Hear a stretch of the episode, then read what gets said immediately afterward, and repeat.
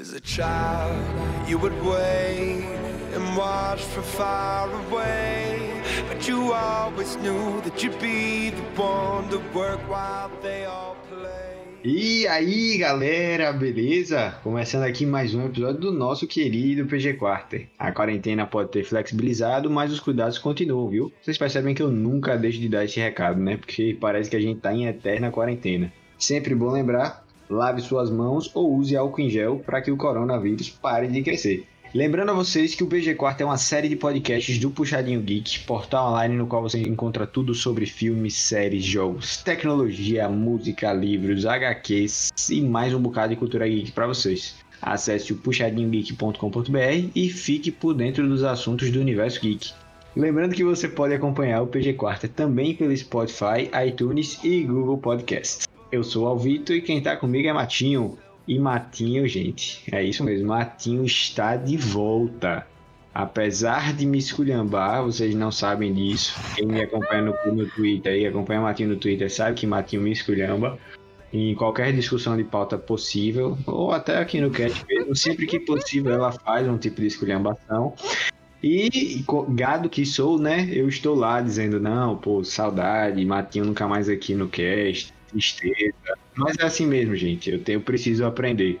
As pessoas me maltratam, eu preciso realmente aprender que eu não posso dar ousadia a elas. Mas é isso. Matinho tá aí de volta. Fala aí, Matinho. E aí, pessoal, estou de volta. Queria só fazer um adendo aqui, dizendo que eu não estou maltratando o Álvaro. É porque é meu jeito carinhoso com ele. Às vezes eu sou meio ignorante, mas não é porque eu quero. Quando eu percebo, eu já fui, já dei a patada. Então, é meio difícil de não fazer isso com o bichinho. Mas eu gosto de você, Alvito. Você tá no meu coração, o bichinho tá ali. É aquela história, Enfim. bate porque ama, né? Realmente. Exatamente. Maltrata, maltrata porque ama. Beleza. Tram... Tapa de amor não dói, é aquela história. Entendi. Não dói porque não é você que sente, né? Mas beleza, beleza. No episódio de hoje, galera, nós vamos ter um Todos no Mid e trouxemos de volta um convidado que já é da casa, mas ele é uma sumidade é, em esportes. Ele finge que joga bem FPS, tá? Ele finge que joga bem é, Rainbow Six. Quem jogo, já jogou com ele sabe que é muito mais mídia do que efetivamente habilidade. Mas ele tá aqui para discutir pra gente. Do jogo ele entende, só não sabe jogar. Mas vamos lá. Fala aí, PH. E aí, tudo certo? Já chego negando isso que a Álvaro tá dizendo, porque meu KD tá positivo no Rainbow Six, viu? Então, se quiser X1, tamo lá. Mas não só de Rainbow Six vivo homem, agora eu posso dizer que oficialmente eu entendo o significado de todos no mid, porque agora, além de Rainbow Six, estou jogando LoL, League of Legends, me rendi oficialmente ao jogo. E tô aqui de novo na casa, me sinto muito bem-vindo, ainda mais trabalhando com esses dois. E acho que podcast de hoje vai ser muito bom. E só para constar, quanto à violência de Matinho, o nome disso se chama Timo, que é uma peste que parece fofa, só parece, mas quando você vê, você tem vontade de jogar e dar um tiro de 12 na cara. Bichinho, velho, ele inofensivo, fofo. Bichinho, cara, é esse. Inofensivo que nem aquela paradinha que ele bota no chão, fica invisível, você pisa no meio do matinho e se fode. É, uma coisa, uma coisa que une todos os jogadores de League of Legends é odiamos time. É, independente da season, independente do patch, a gente vai continuar odiando o time. Ah, ele foi nerfado. Ok, tudo bem, a gente odeia ele. Ah, não, ele foi bufado. Ok, não vou jogar até que ele seja nerfado. É isso, odiamos Timo. Unam-se essa corrente. Hashtag odiamos Timo. Hashtag Matinho para de usar Timo. E é isso.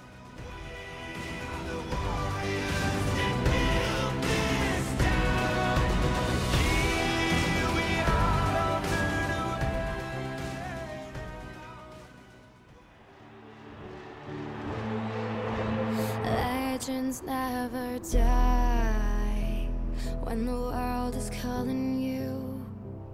Can you hear them screaming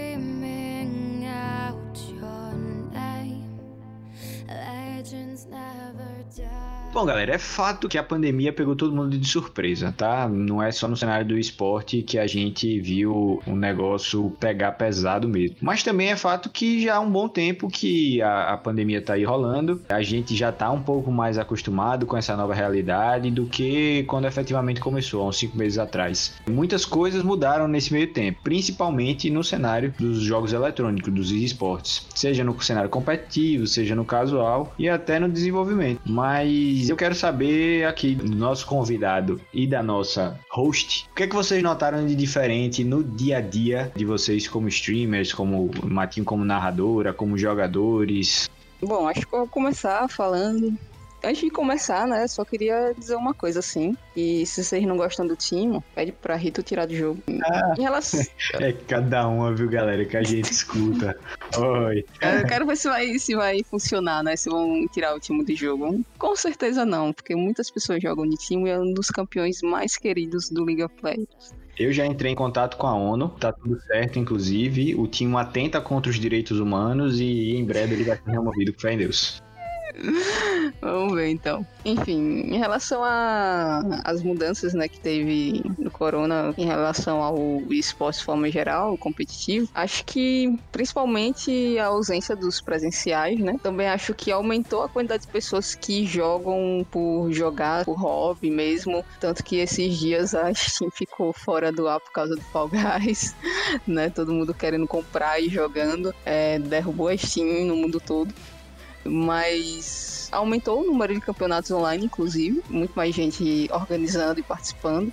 O lado negativo foi a ausência dos presenciais, né? Que tinham bastante presenciais, inclusive, para acontecer aqui em Aracaju. Eles acabaram tendo que ser cancelados por causa da pandemia. Eu acho que esses foram os principais pontos, assim, né? Os, os torneios amadores, eles acabaram crescendo e aumentando a quantidade de eventos online e campeonatos online. Em contrapartida, né? Teve essa questão dos presenciais que acabou não acontecendo e provavelmente não vai ocorrer mais esse ano. É, inclusive essa quebra dos campeonatos presenciais foi muito ruim para diversas empresas. Pegando, por exemplo, de qualquer empresa que tava com um campeonato marcado, seja de CBLOL, que mesmo assim ainda rolou, mas diversos outros campeonatos, como, por exemplo, Rainbow Six, que eu acompanhei de perto, que eu tava acompanhando as notícias, que tava com foco muito grande pro Brasil, teve muitos mesmo de seus campeonatos, inclusive, mas não necessariamente amadores, só que oficiais de ligas menores cancelados. Então, meio que acabou sobrando só o BR6, que é o maior, muita coisa acabou sendo cancelada, muita confusão rolou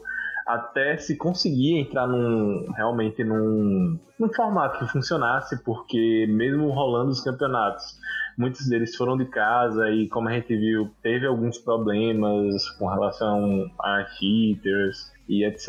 Então, tipo, pra gente ver que mesmo esportes, que é algo tão atualizado, que é algo tão que a gente sempre vê de forma digital, mesmo algo que devia estar preparado, uma empresa que devia estar mais preparada assim, foi pega de surpresa. Então, realmente, essa parte dos campeonatos pesou muito. Hoje em dia, a gente já está vendo que está muito mais estável. Inclusive, alguns locais estão voltando até com presenciais, aos poucos. Mas olhando assim para ambiente de Brasil, aos poucos também está rolando mais ainda de campeonatos oficiais online, ou como a Matheus falou, mais campeonatos amadores também, que é bem legal para dar uma estourada no cenário. A gente viu aí bombar, né, a quantidade de, de, jogadores, a quantidade de players simultâneos em vários jogos, em vários games. Eu acredito que o hype de Valorant também foi puxado pelo momento que todo mundo estava em casa. É, mas uma coisa que a gente tem que deixar clara que até a Elfi falou, a gente tá falando de esporte, né? Então a gente tá falando de digital. Então, para essas empresas, para esses competitivos, para esse cenário específico dos esportes, foi muito mais fácil de se adaptar do que efetivamente outros tipos de negócio. E a gente viu até que é, a adaptação foi relativamente interessante. A gente teve o CBLOL, finalzinho do primeiro split e o segundo split realizados com todo mundo ou nas game houses ou em casa, e sem torcida, né? Sem a torcida faz uma diferença do caramba. A gente sente uma falta da poxa tanto no, no LoLzinho, aliás, em qualquer cenário competitivo vivo, a gente sente o calor da torcida é bem importante. E a gente não viu dessa vez. Mas a gente viu organização nos campeonatos, organização é, na execução. Enfim, eu acho que a, o competitivo conseguiu se adaptar muito bem. Só que a gente teve uma demanda muito grande é, de, de novos players, de novos jogadores simultâneos. E a gente passou. Quem é gamer sabe do que eu tô falando é, ao longo dessa quarentena inteira, só Deus sabe e nós também sabemos quanto a gente teve que lidar com instabilidade, né? Seja aqui no Discord, seja nos próprios games, enfim, os servidores do mundo todo não estavam preparados para isso. Mas de certa forma a gente conseguiu se adaptar bem, bem legal ao novo normal, né? É, falando em instabilidade, até hoje, meio que a UB a Ubisoft, Ubi é carinhosamente como eu chamo essa empresa que eu amo e odeio, até hoje tá tendo BO de servidor, né? Porque cada dia dessa quarentena foi um problema diferenciado. Também teve o lançamento de Hyperscape, que outro jogo que tá aí surfando na onda da quarentena, que veio com alguns problemas de servidor, mas que o principal não foi nem os problemas de servidor, mas foi os problemas da empresa em si. Os últimos meses de Ubisoft foram péssimos tanto por aumento da utilização do usuário, quanto também porque pô, os desenvolvedores estão trabalhando de casa, eles não estão conseguindo suprir. Tipo, as demandas de jogos aumentaram exponencialmente, só que o trabalho diminuiu também exponencialmente. E não é a mesma coisa nos mesmos equipamentos. Então, tipo, o que a gente viu de problema não foi pouca coisa. Mesmo em jogos recentemente lançados, e também jogos que iam sair um pouco antes ou um pouco depois e tiveram seus planos meio que detonados, como foi o próprio caso de Valorant, que mesmo assim conseguiu ser adiantado para pegar onda e tá aí saindo muito bem tem os prós e os contras, né? Assim como a parte de desenvolvimento dos jogos, né, de suporte, foi afetado por conta da pandemia, todo mundo está tendo que trabalhar de casa. A parte da transmissão também foi afetada. Muitos campeonatos é, não estão ainda com transmissões presenciais, né? É, ainda está sendo feita remotamente, então, tipo, a galera tem que estar tá trabalhando de casa, acontece um errinho ali, um errinho aqui, tanto na parte de comunicação como na parte da transmissão. Então, acho que é entendível alguns problemas que aconteceram, tá ligado? E até porque também, como você falou, né, do mesmo jeito que aumentou a galera nos servidores, querendo jogar, querendo comprar jogo, querendo participar das coisas, diminuiu as pessoas, entre aspas, né, que estão trabalhando para isso, que o, o equipamento que você tem disponível não é o mesmo que você tem dentro do escritório. Então isso acaba afetando um pouco. Mas eu acho que ainda assim, é, de forma geral, eu acho que para a situação que a gente está hoje, está até um, um tanto quanto satisfatório, pelo menos os jogos que eu jogo, né? Então acho que desse, desse ponto de vista assim, eu acho que até que tá ok. Tirando o fato que a Steam hoje tá uma bosta, que eu não consegui comprar nem a merda do jogo dentro do, do aplicativo deles. Mas a gente, a gente releva. Eu só queria deixar um, um adendo aqui aqui, gente, na fala do PH, vocês perceberam que PH tem uma íntima relação com a Ubisoft, né? Ele não chama a Ubisoft de Ubisoft como seres humanos normais, ele chama de Ubi. De Ubi. Isso, é, são melhores amigas. Pelo visto, realmente tem uma relação íntima, né? Parece que PH realmente esteve dentro da corporação e, enfim, é, conversam todos os dias. É realmente uma relação bem íntima, né? Como vocês puderam perceber. Mas já quero puxar aqui um outro ponto específico. Matinho, você, por exemplo, é narradora, certo? É, como é que ficou o cenário da narração, principalmente de campeonatos mais regionais? Como é que ficou o cenário é, dos campeonatos que você costumava narrar? Esses campeonatos aconteceram? Vocês tiveram muitos problemas com relação à organização? É, é teve algum problema com isso? Você sentiu isso na, nas suas narrações? Como é que foi? Alguns eventos que eram para ser presenciais acabaram sendo online. Teoricamente, isso gera um pouco mais de oportunidade para a galera que não é daquela região para estar tá trabalhando em eventos que são de outras regiões, como foi o meu caso, né? Então, tipo, ah, rolou um campeonato universitário e esse campeonato era para ser presencial, acabou não sendo. Eu fiz a transmissão desse campeonato e me deu essa oportunidade de participar um pouco do cenário universitário por conta da pandemia, né? Os pontos negativos disso tudo é, por exemplo, alguns eventos que a gente tinha programado para acontecer aqui e acredito que isso é um reflexo no resto do país, acabaram não ocorrendo e aí você acaba perdendo algumas fontes de investimento para produzir esses campeonatos, né? Às vezes você tinha como conseguir mais recurso, como conseguir mais patrocínio por ser um campeonato presencial, você está vendendo espaço para montar as exposições, né, das lojas, vender o espaço dentro do evento, esse tipo de coisa. Você acaba perdendo isso essas outras fontes de renda, entre aspas, porque vai acabar não tendo mais esse evento presencial e algumas empresas não se interessam tanto só pela parte online. E aí você acaba reduzindo também o budget que você tem para fazer aquele campeonato patrocinadores, investidores são cortados né, dos eventos. Você acaba perdendo, que foi o que aconteceu com alguns campeonatos que eu estava em contato, né, dizendo que, pô, a gente perdeu alguns patrocinadores, etc. Então a gente está com o budget reduzido e acaba atrapalhando um pouco na programação até de algumas organizadoras de campeonato para fazer esse tipo de coisa, né? Principalmente as amadoras que não têm tantos recursos como grandes organizadoras, como por exemplo a BBL, Games Club e empresas afins, né? E aí já é um outro patamar mas para nós meros mortais acabou complicando um, um pouco nesse sentido ao mesmo tempo que teve essa redução, né, abriu também os olhos de algumas empresas para investir um pouquinho mais no digital, né, porque começou essas coisas de live, etc. Então, é, algumas empresas também viram isso como oportunidade e decidiram investir um pouquinho e apoiar alguns campeonatos, etc. Então, é aquela coisa, né, você perde um lado e acaba ganhando do outro. Então, é você demonstrar, né, tentar passar isso para as outras empresas, que também tem um lado positivo de você fazer a parte online. E você obriga também as organizações a trabalhar mais a parte digital e de marketing e de comunicação, né? Que é um dos principais focos também de ser trabalhado dentro do esporte. Boa, boa. E, e, e deixa, deixa eu tirar uma dúvida, Álvaro. Vai lá, Ou vai você lá. apertar alguma coisa? Você é o convidado.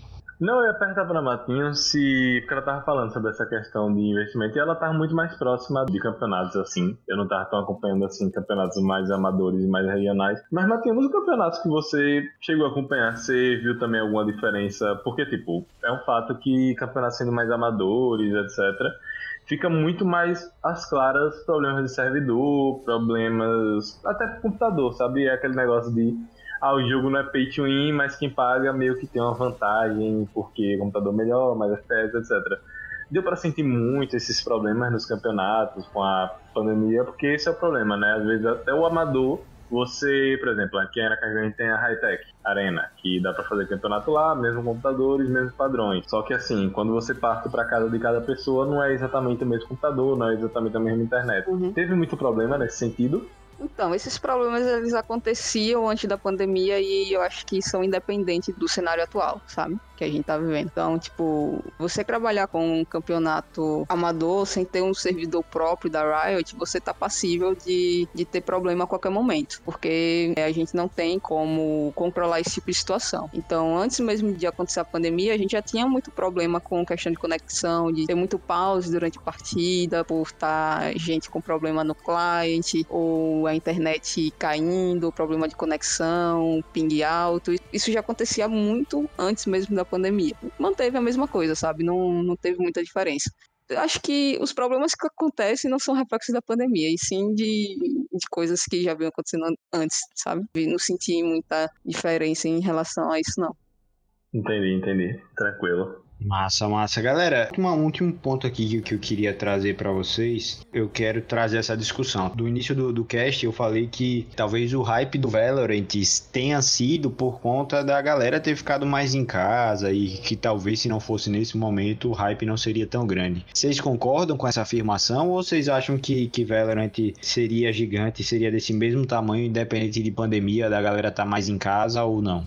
Então, é, a própria Riot disse que acelerou o lançamento justamente por causa da, da pandemia e para dar mais um, um entretenimento para o pessoal que estava em casa, né? Então eles mesmos disseram isso. Pô, a gente estava programado para lançar no meio em junho ou julho, um negócio assim. E eles acabaram adiantando bastante o, o lançamento do jogo justamente por causa que começou a pandemia. E é, eu acho que tipo foi bom. A gente ficou bem receoso. A gente fez alguns podcasts falando sobre isso, mas até o momento tá bacana, melhorou bastante, inclusive, parou de bugar no meu computador, ainda bem. E eu acho que, tipo, que se não tivesse a pandemia, o jogo teria tido muito mais coisa no sentido de eventos para divulgação. Os eventos que a Riot fez acabam sendo todos online para poder fazer essa divulgação. Enfim, teve esse quesito da pandemia para ter mais jogadores jogando, foi bom para eles dessa forma, mas não acho que tenha sido tão intencional nesse sentido assim de aproveitar o hype da pandemia para poder fazer o lançamento do jogo, sabe? É, eu concordo com o Matinho, eu também acho que eu acho que tipo, eles aproveitaram a pandemia porque era meio que uma oportunidade tava ali, mas eu acho que se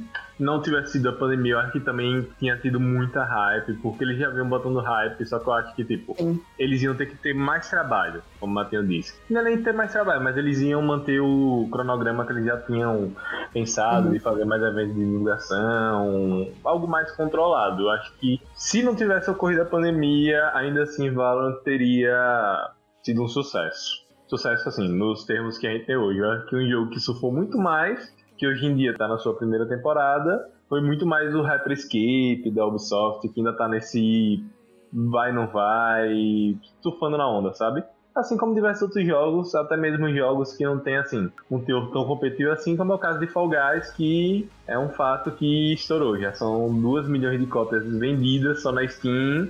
Um jogo indie que foi lançado aí sem a mínima preocupação de realmente ser um jogo que estaria nos tops e hoje está nos tops. Mas eu acho que mesmo assim Valorant teria dado uma estouradazinha, mesmo sem pandemia.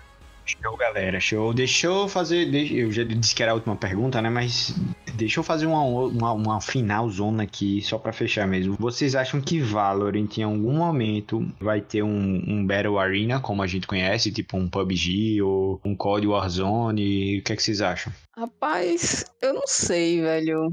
Eu acho que não. Eu acho que se a, se a Riot quiser fazer um Battle Royale, eles vão fazer um jogo à parte, não colocar dentro da, do Valorant. Porque é, eles já têm vários jogos para lançamento, né? Futuramente tudo mais, e também deixaram aberto para outras pessoas desenvolverem jogos com alguns requisitos da Riot, né? Com algumas coisinhas da Riot. Não sei exatamente qual termo técnico que se utiliza. Mas eu acho que se eles forem fazer, eles vão criar um novo jogo. Não é do perfil da Riot fazer, tipo, muitos jogos dentro de um só. A gente só tem a exceção do TFT, que na realidade já tem o mobile, né? Que é meio que independente. O TFT fica dentro do cliente do LoL, mas, por exemplo, tem o Runeterra, que poderia ser também dentro do cliente do LoL, mas eles quiseram fazer a parte, assim como o Valorant. Não é do característica deles fazerem esse tipo de coisa. É, até porque a gente, pegando exemplo como o LoL, eles não tem tantos modos de jogos também, né? Tipo, eles poderiam deixar todos os modos de jogos que eles criaram dentro do, do cliente e não, e não tem, né? Eles fazem isso por temporada. Ah, eu tô com o Matinho nessa também. Eu acho que se eles forem lançar, vai ser lançado também de uma forma parte. Acho que não é muita cara lançar. Até, na verdade, não se sabe se eles já não têm uma ideia assim, né? Porque ainda tem algumas IPs. A Riot tá cheia de IPs novas. A gente sabe que tem jogo de luta vindo aí também, mas tem algumas IPs novas que a gente não conhece. Mas ao mesmo tempo também não sei se eles vão querer investir nisso, porque se hoje fossem lançar um jogo, teria que ser um Battle Royale muito diferenciado Uhum. não só em gráficos, porque hoje se eu for pensar em gráfico, pelo menos assim, pelos gráficos que eu vejo da Riot, o primeiro Battle Royale que me veio à cabeça, pelo menos assim, de similaridade seria o Fortnite. Tipo, eles dominam muita coisa pra ter que estar se preocupando com uma briga tão meio que, acho que fútil, sabe? Acho que eles até podem lançar, pode até ser uma das ideias deles, mas eu acho que não é bem o foco. E também acho que se fosse, não estaria lá dentro do Valorant. Apesar de que a gente teve a felicidade, com felicidade a inclusão do modo Team Deathmatch, né? No Valorant. Team Deathmatch não, na verdade, Deathmatch. É, eu acho que o, o modo mata-mata é mais pra ser tipo um modo treino, tá ligado? Porque você acaba treinando mais questão de mira, de tiro, esse tipo de coisa, reflexo. Então acho que eles botaram mais justamente para ter um local para você treinar, né, a determinadas coisas, assim como também é o, o disputa de spike, que você tem um, um milhão de elementos extras para você também estar fazendo, né? Então acho, eu acho muito difícil, porque, tipo, se eles forem entrar no mundo do Battle Royale, eles vão fazer uma parada surreal pra inovar o cenário novamente, tá ligado? Pra dizer assim, é, eu sou pica.